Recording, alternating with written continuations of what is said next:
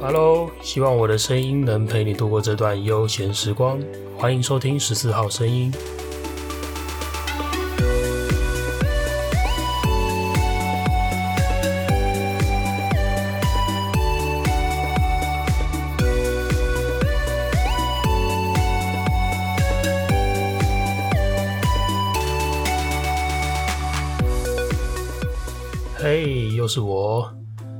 了节目开头的闲聊时光。上一集的时候，我跳过了闲聊的这个步骤，因为录音时间的关系。上一集我录音的那个当下已经半夜两点了，所以我跳过了这个 part。但是跳过闲聊，我总觉得这节目好像少了点味道，就很像你进餐厅点套餐，结果没吃前菜，直接上主餐给你这种感觉。而且其实，我想有部分人可能其实更爱听闲聊。胜过我主题讲的那些感触和故事，因为毕竟干话很舒压嘛。而且消防队哪有不讲干话的，对不对？那说到这个，我在第八、第九集的内容聊了很多消防队的事情，其实我得到蛮多的回响，诶，好像大家很爱看这种下属跟长官之间的 爱恨纠葛，然后。也喜欢，也想等着看我哪时候被叫去大队长办公室约谈之类的。你们这些吃瓜群众，我我在这边顺便提一下好了。有的人会跑来找我问八卦，就是来问说，诶，你在那一集里面提到的长官是哪一位啊？跟我说一下，那个是哪个小队长跟你讲这种话？呃，我在这边必须要认真的说，就是哪个人讲了哪个话不重要，应该说。谁讲的都只是八卦而已。我想要表达的是我对这件事情的看法，这才是重点。或者有些人会跑过来说：“哎，我们把你的内容放给分队的干部听，看看会怎么样；放给长官听，看看会怎么样。”哎，其实我超级乐意。今天就算听众是消防局长，我讲的话也会一模一样。因为其实我很期待能够。促成一些沟通，促成一些想法上的交流，所以其实我很希望能够有机会啦。有机会的话，我的节目能够 fit 到一些长官来到这个节目，给他们一个，给大家啦，给大家一个不用讲官话的时间，真实的去交流彼此的想法，甚至我期望可以听到长官靠北我们队员，我期望可以听到长官去靠别他们的上级，去干掉这个体制之类的。那一定除了无比舒压之外，我觉得那会是很很好的一个交流，因为我们过去可能从来都没有这样子的机会。即使像我上次讲的那个员工座谈会的状况，我梦到的那个，我梦到的梦到的员工座谈会那个状况，其实即使是那样的状况，说好我们现在坐下来沟通，但是其实长官跟队员之间，呃，明显就是没有做到真正的沟通了。好。那另外，关于这两集谈论工作的内容啊，其实谈完之后，隔一天又发生了一件蛮圈圈叉叉的事情，就是大家知道，呃，第八、第九这两集的内容，一个是八月十八号上架，一个八月十九号上架。我那时候想说，好，差不多这两天上架了两集耶，其实我对工作能谈的事情，这样已经够密集了吧？结果想不到，再隔一天，八月二十号的早上。又发生了一个很适合拿来拿来做成一集来谈论的事情。OK，好，我先强调，接下来要讲的内容是我梦到的。OK，我梦到这一天上班的早上发生了什么哭笑不得的事情呢？这件事情其实瞎到发生了之后，在在场的学长、在场的同事就跟我讲说：“哎、你又有题材了，这个题材很值得做一集。”这件事其实搞得我心情很复杂、欸。该说，我生活上处处都是题材，不用我不用去烦恼说哦，我会题材不够，我会没有灵感，这这可能值得高兴啦。但是另外一件事情就是，哎，我随便上个一天班就找到事情可以来靠背，你不觉得这很可悲吗？对，这也搞得我心情有点复杂。好，那我就来说说我梦到什么事情好了哈。我梦到的啊，呃，因为最近疫情趋缓了嘛。所以，我们防疫队的防疫装备也跟着可以降级了。呃，与其说是降级啊，应该严格来说，降级之后的这个装备，我们就叫它普通装备好了。普通装备其实原本就足以抵抗这个病毒了。OK，但是我们现在因为降级的关系，我们收到了一个上级发下来的通报，通报告诉我们说，哎，你们可以不用再穿原本的神装，原本那种防护等级的装备，我就把它叫神装了。你们可以不用再穿神装出行，你们穿普通装备就足够了，因为现在疫情趋缓了。但是还有加一个备注，就是说，如果你对出勤的时候，如果你有疑虑的话，你可以自己升级成神装。OK，意思就是我告诉你，现在可以穿普通装备出行，但是你有疑虑，你可以升级成神装。好，通报内容是这样，但是这样子的命令对我们对我们实际出行的队员来讲，我们会怎么去解读它呢？就是今天我的神装没有不够啊，我的神装数量是够的，然后你又给了我判断空间，告诉我说你有疑虑，你可以升级成神装。那对我出行的人来讲，我当然觉得，那我干嘛不每一趟都穿神装？我有什么理由去穿普通装备啊？应该这样讲，是因为神装的防护力比较好嘛，而且神装又不是不够，所以我当然每趟都穿神装啊。那结果就发生了一件事情啊，就是某一次出勤防疫案件的时候，因为穿神装的着装时间本来就比较长，本来就比穿普通装备还要更久一点，所以我们出勤当然就会比较久嘛。那这时候指挥中心就打来问我们说：“哎，你刚刚出勤那一趟时间比较久呢？”那你们是穿什么装备出勤？那这时候我们队员接到，我们就很下意识的回答：哦，我们穿神装出勤啊。那结果我们的长官就被念了，你们觉得这个很荒谬。然后长官被念完就能够说我们分队的干部被念，然后分队的干部被念完，自然就回来念队员嘛。呃，这事情很奇怪的点在这里，哎，指挥中心为什么觉得我们不能穿神装？其实是这样，那个指挥中心打电话来问的时候啊，他的。问法其实让我们有一点摸不着头绪。他是问说：“你们刚刚那一趟出勤穿什么装备？”那我搞不懂。我要回答的是：诶，实际上我出勤穿了神装，还是说你是想要考询我知不知道你发的那个通报的内容？因为如果你是要考询我的话，我就会回答说：“我知道现在可以穿普通装备，但我们有疑虑，所以升级成神装。”我就会这样回答嘛。对，但是。如果你是要问实际情况的话，我当然就下意识回答说：“哦，我们刚刚那样穿神装啊，怎么了吗？”但是当我们这样回答，电话另外一头的长官就说：“你们是不知道通报内容哦。”然后我是打电话去念你们的分队干部，说：“你们呃干部到底怎么不答的？你们到底怎么宣怎么宣达的？怎么会你们分队队员到现在都还不知道可以不用穿神装？”分队干部被念一次，然后我们队员就跟着被念一次。OK，这件事情。奇奇怪怪那个点还真的不少，就是吐槽点。呃，第一个是这个通报的意义在哪里？因为如果我可以升级，那我干嘛不升级？所以这个通报告诉我说，哎，你现在可以穿基本防护，然后你有疑虑可以自己升级。那其实这叫废话。其实哪一个人会想要不升级？哪一个人会有神装有神装可以穿，但是我偏偏要穿弱一点的装备去打怪？不会有这种状态吧？再来，就是你告诉我们说，哦，有疑虑你可以升级，然后现在我升级了，我告诉你我的疑虑了，结果我的疑虑要被质疑，这就很有趣啊！就是你给了我自主判断的权限，但是我的自主判断又被质疑，那你不如一开始就不要释放这个权限给我们，你一开始就告诉我说，你们从现在开始不能穿神装，必须穿普通装备出行。OK，那我就不会有任何。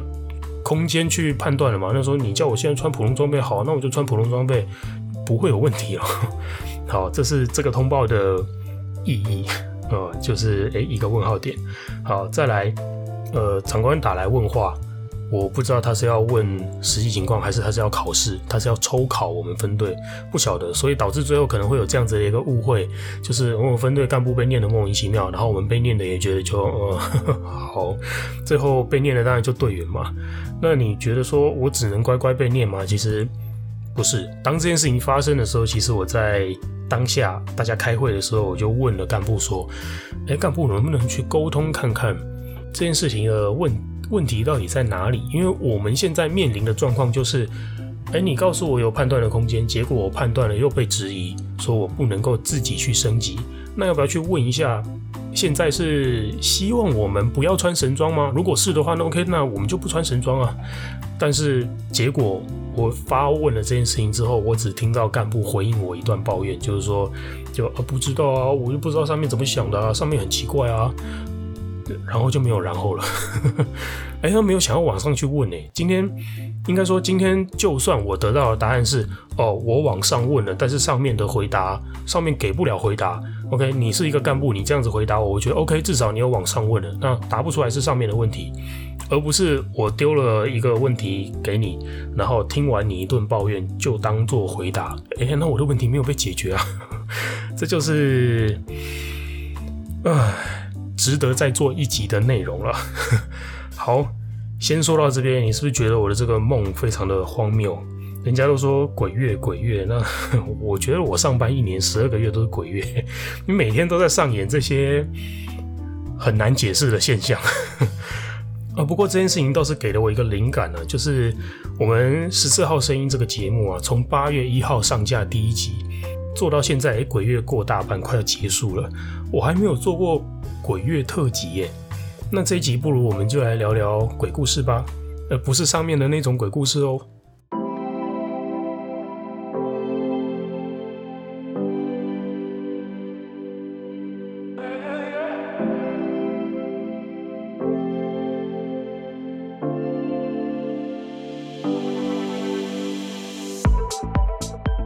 好的，这边我准备了大概四个故事吧，四个故事可以跟大家分享。第一个是我过去在还在一般分队，我还是一个要出勤救灾去山难搜救的队员，在我那个时候遇到的一个事情。其实它严格来说不是一个鬼故事，但是我确确实实被吓到，被吓了好大一跳。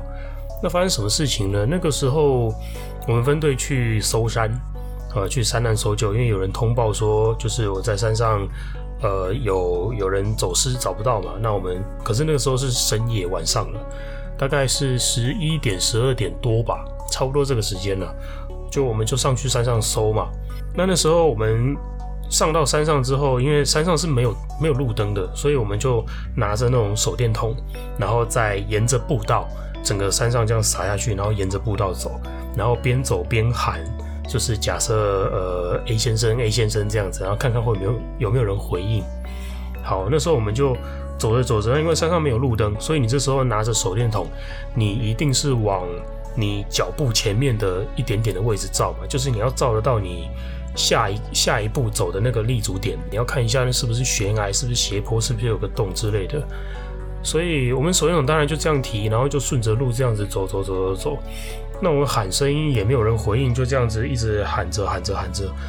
哎，突然走到一段的时候，它是一个比较。石头石头街，而且比较缓坡、比较平面的地方，然后我就低着头看着我手电筒照的位置嘛，看着我脚要踩的地方，我就这样子往前走、往前走、往前走。结果突然，我的手电筒的那个灯光的最前缘、最末端的地方出现一双脚，他就用那个跟我差不多的速度等速度，然后就是我们两个就越走越接近，这样。那时候吓了我好大一跳，这到底是怎么怎么会？这个时间半夜十二点多，然后对面没有手电筒，他也不是我们的队员，他也不是跟我一起搜救的，就是其他的消防队员。就这样一双脚从里面走过来，结果他一靠近，我手电筒一拉开一往上照，哎，是一个老人家，他他是人，他是个活生生的人，对，只是说就我觉得很奇怪的是，哎，怎么这个时间在山上散步？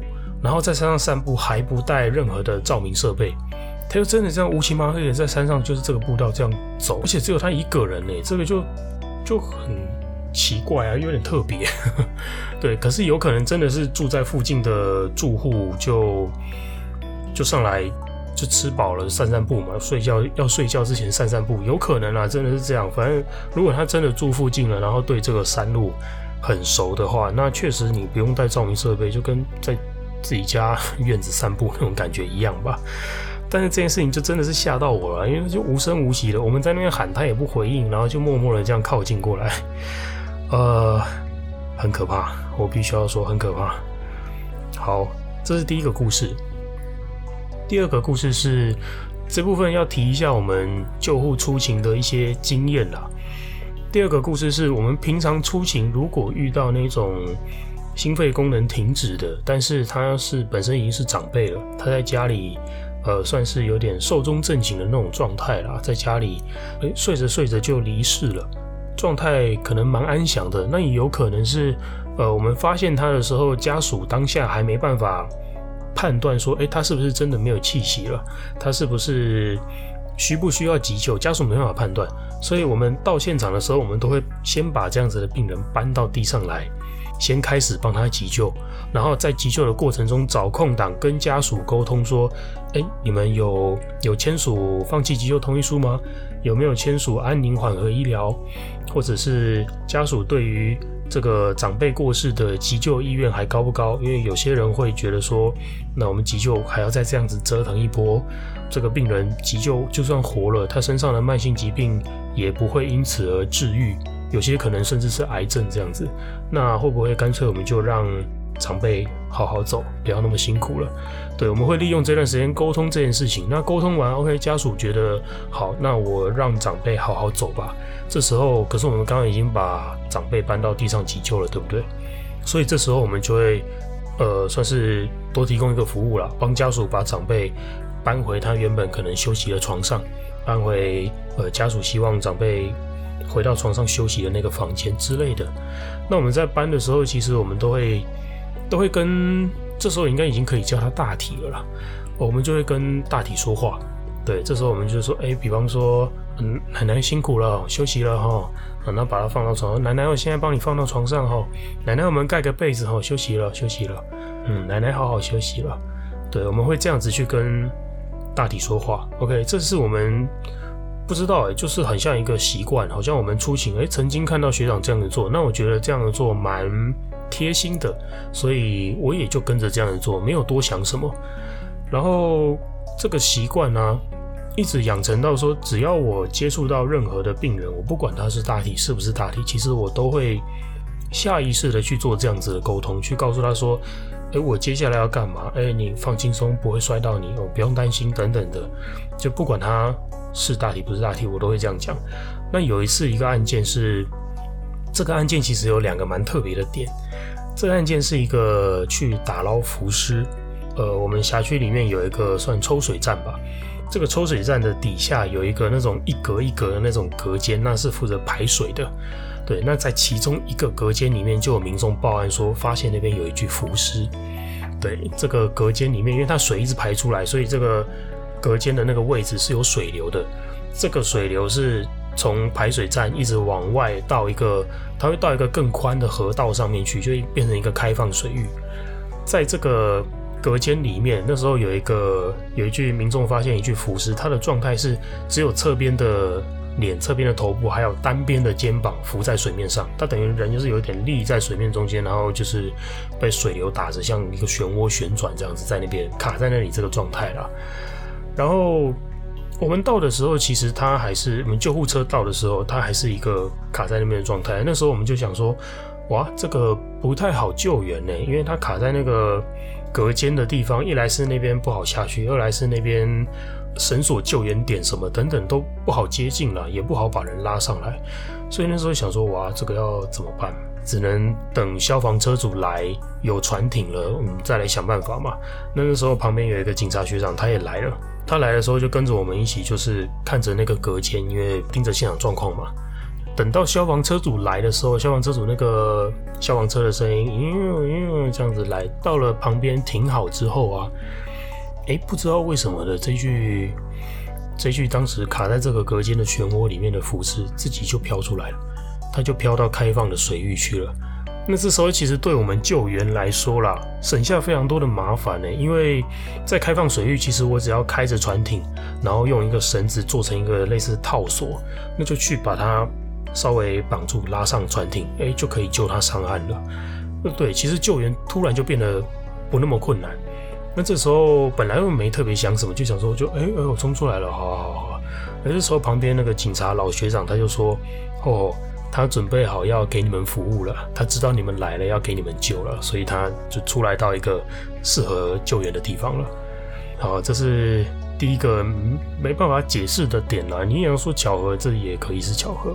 好，第二个是这一趟救援，那时候船艇把这位溺者吧，就把他叫溺者，溺水的溺，把这位溺者救上来之后啊，其实他已经很明显是没有生命的状态了，就是皮肤都白了，也都僵硬了，然后泡的肿肿的这样子。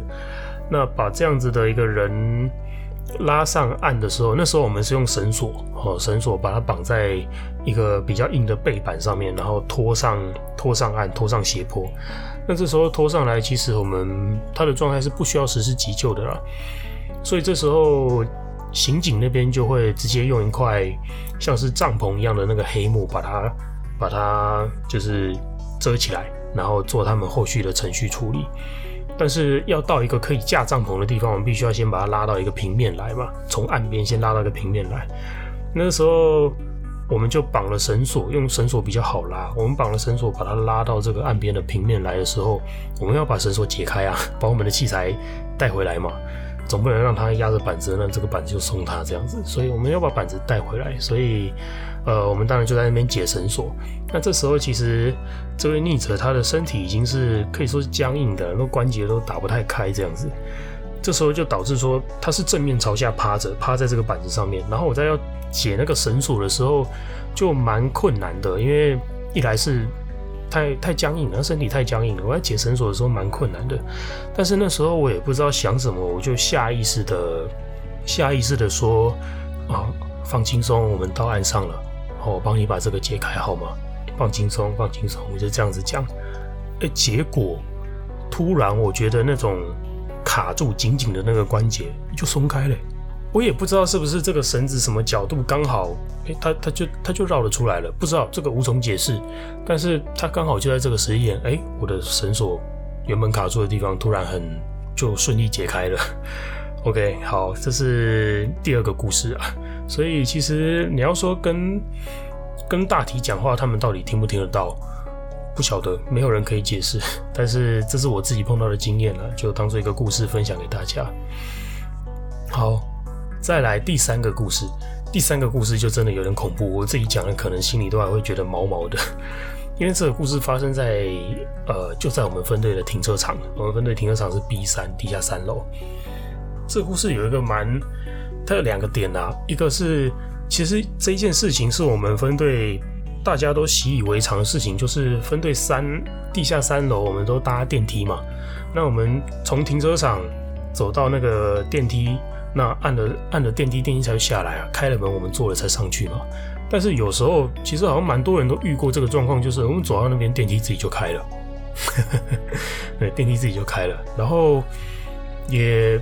不知道为什么的，大家就是会，大家就是会觉得，哎、有个婆婆帮我按电梯，哈，就是过去就有学长这样子传呐、啊，这样子传闻。那我们听了就也觉得，哦，婆婆帮我按电梯这样。甚至有时候，甚至有时候我们自己会讲的，真的就好像闲聊一样。就是比方说，我今天要上班，然后我在停车场停好车，我要走去走去电梯间的时候，哎、另外一个学长刚好也一起跟我走进来。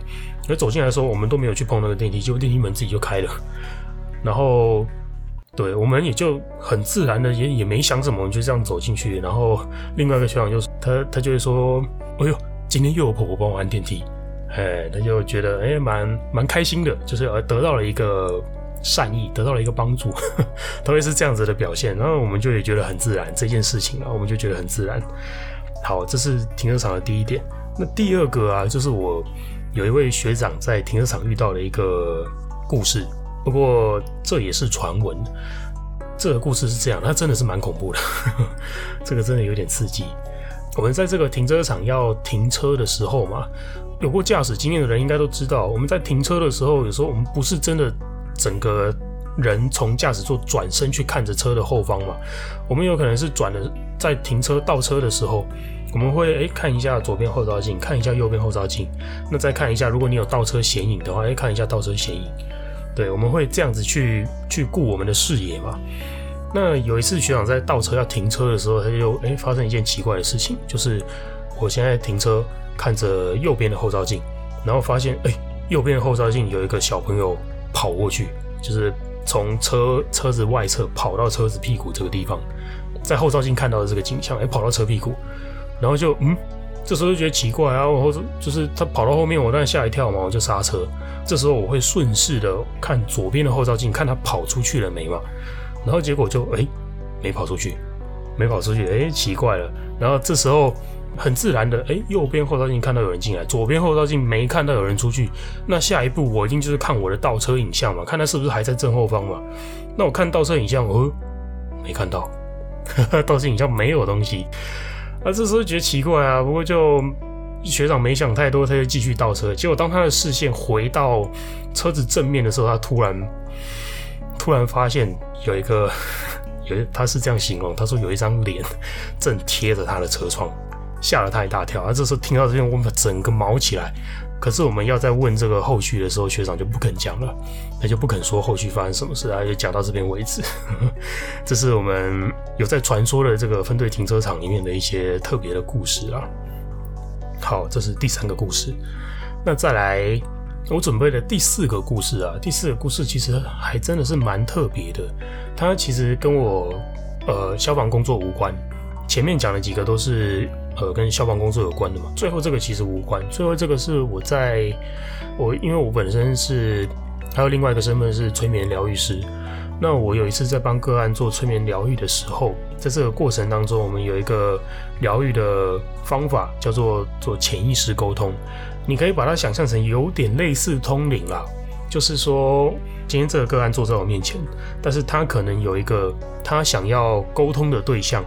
对，可能是她的情人、她的家人、她的男朋友之类的，所以这时候我就说，嗯，好，如果你想要沟通，我们就来做一个潜意识沟通，把你想要沟通的那个对象的潜意识带到这个空间来，那可以让你们做一些比较深度意识层面的交流。对，是做到这样去达到一些治疗的效果。那这是催眠里面的其中一种疗法啦。好，那个时候在做这件事情的时候。那时候我还是个菜鸟，嗯，菜鸟催眠师，我也不太刚尝试，然后第一次尝试的真正的去做个案去做这件事情。那那时候觉得蛮特别的是，诶，我在催眠过程中用我的语言、用我的声音去做引导的时候，在引导的过程，我突然整个背脊发凉。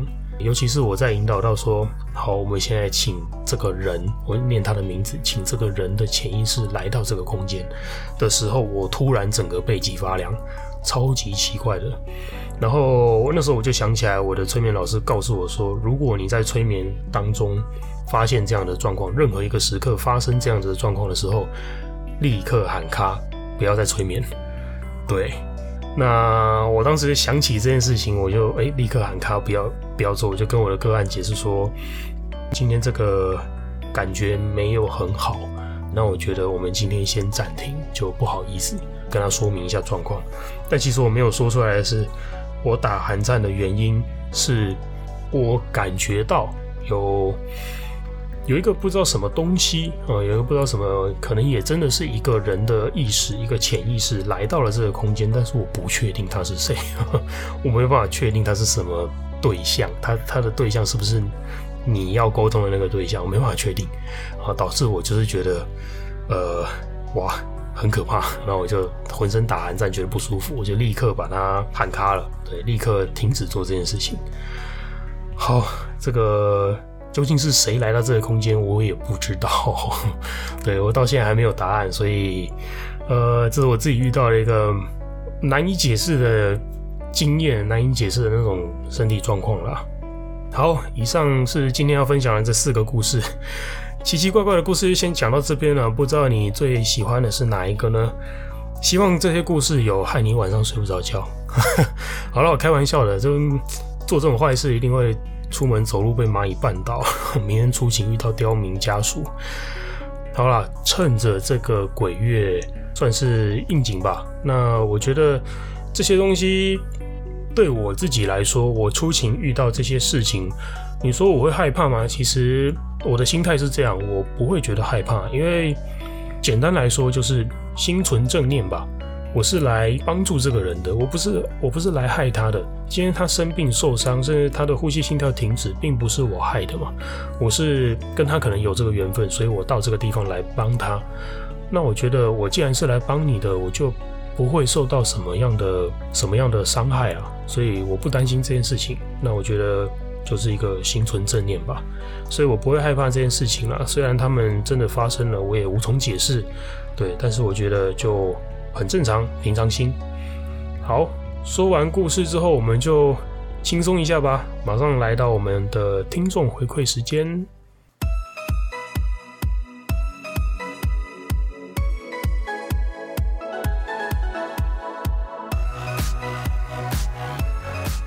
好，首先第一则回复是来自秀秀的回复，他告诉我说：“我才刚听完上一集，结果马上就更新下一集了，会不会太快？”好，他讲的应该是说我可能第八、第九集吧，刚好这两集是日更，隔一天就更新了。有时候我觉得这真的就是来劲儿了，你知道吗？对，认真起来连我自己都怕，就是因为有灵感嘛，那你就有话想说嘛。那说了又觉得，我如果来得及把它后置好，我干嘛不直接上架？所以我就会这样做。秀这位朋友，如果你这么快就更新到新的一集，那表示你真的是有乖乖的按赞、订阅、加分享，外加开启小铃铛，很好。希望这集的更新内容你也喜欢，你也马上就跟上喽。下一则回复是来自陈晓。那在念他的回复之前，我先说明一下，陈晓是我以前的分队的小队长干部，他现在已经退休了。那他本身是我非常敬佩的一位长官干部诶，因为当时啊，我那时候还在呃一般分队，我是一个要进火场打火的消防队员的时候，陈晓那时候已经五十几岁了，他带着我们一票年轻的活跳虾，跟着我们一带着我们冲进火场的那一种。而且通常救灾完打起一场火，那都几个小时过去的事情，有时候是发生在半夜。那半夜打完一场火，大家都超累了，回来洗完澡就赶着去睡觉了。可是那个时候，大家洗完澡去睡觉了，陈小孩一个人在值班室，拿着尺在工作记录簿上面画着刚刚那一场救灾的救灾部署图。哎，天哪！然后隔天早上到了早上起床的时间的时候，又是陈小广播大家起来。分配环境区域去叫大家打扫，然后叫大家准备开晨会。哇天哪！我那时候看到这一幕，我真的觉得 消防队真的很糟蹋老人家。对，因为有五十几岁的五十几岁的长官，然后带队跟着你进去打火，然后完了之后大家都休息，他再继续画着部署图，继续做刚刚的救灾记录。隔天早上他比大家还要早起，然后把你们叫醒起来分配工作。哇，所以。陈晓真的是我非常敬佩的一个长官啊，respect。啊，结果讲了一大堆，还没念到人家的回应。好，那陈晓他给了我两则回应啊。第一则是给我第八、第九集，就是我谈论嗯消防的一些服役制度的这个内容。陈晓的回应是，他说这是背负着历史包袱的规定。消防曾经是警察，而警察也曾经由军人来管理，所以。这个包袱其实它就是军警消一路严格下来的一个一个制度，所以这个包袱不知道我们还要背多久。那其实实际上专业形象是源自于自信，而自信源自于你娴熟的技能。那说穿了，其实形象主要就是你的技能、你的自信、心态方面的问题。外表呢，充其量也只是一个佐剂啊，也只是一个就是辅助的功能而已。我们只能等上位者。理解，然后解禁喽。陈晓是这么说的。那我觉得陈晓说的一点都没有错。这套标准其实可以说是一个历史共业吧。对，而我们我们现在啦，现在的队员能做的也只能在合理的范围内去表达我们的诉求，而不是说我们默认长官的这样子一个刻板印象。因为其实当长官用这样的刻板印象来规划制度，而底下没有人反映的时候。可能长官自己也不会有机会去意识到这是一个刻板印象，他不会有机会意识到这是一个有调整空间的制度。呃，如果我们不去反映的话，未来这项改变可能又要等到更久更久以后了。好，这是针对陈晓的第一则回应。那陈晓给我的第二则讯息是第七集的内容，我谈论到。呃，我出勤去用说话、用沟通去帮助了一位老奶奶病人的这个故事。陈晓说，很多老人家会担心就医给家人带来麻烦，然后让家人花钱破费，所以这些老人家、这些病人，他会隐忍，他会忍着剧痛，然后就算生活不方便，他也抗拒就医，因为他不想要不想要给家人添麻烦。殊不知这样子的情况会让病情加重，而且就医的时间会变成更长，他可能反而变成要住院，然后也造成一些不可逆的后遗症和并发症。反而会为家人带来更多工作上或者生活上的压力，所以其实家人的关心很重要。陈晓是这么说的。好，我觉得的确，这些全部都是一个患者可能把自己困在原地不去就医的一些心理的坎，他们的心防啊。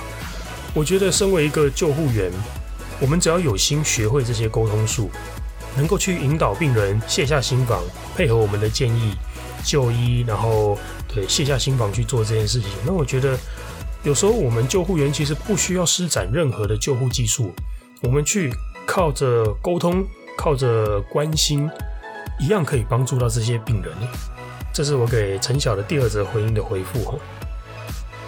下一位回复的网友是燕贤，燕贤说：“学长你好棒，我现在是 T1，会跟着你们一起守护每一个人。虽然我会的只是皮毛，但我跟你站在同一边。”好，非常谢谢燕贤的支持哦。T one 的技术其实，呃，我这边说明一下，T one 就是初级救护技术员，在救护技术员里面的基本的等级。那后面还有 T two 是中级救护技术员，然后跟我们像 TP 是高级救护技术员，是这样子分等级的啦。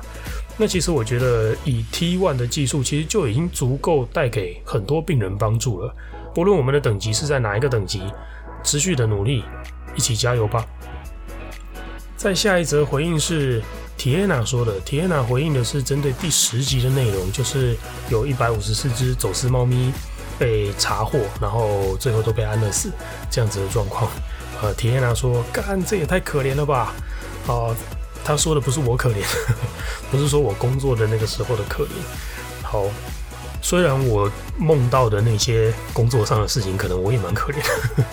好，那这边提安娜说的是那我刚刚提到的那些走私猫咪啊，全部都被安乐死的事情，这真的是蛮可怜的。尤其这些猫咪全部都是无辜的生命。那虽然我们来不及救他们，但是不要忘记的是，我们可以借由这次的事情啦，去反思自己能够做些什么样的改变，去创造一个可以避免走私在这样子猖獗的一个环境，去创造这样子的环境出来。那我觉得只要能做到这样，我们就没有让这一百五十四条无辜的小生命白白牺牲了。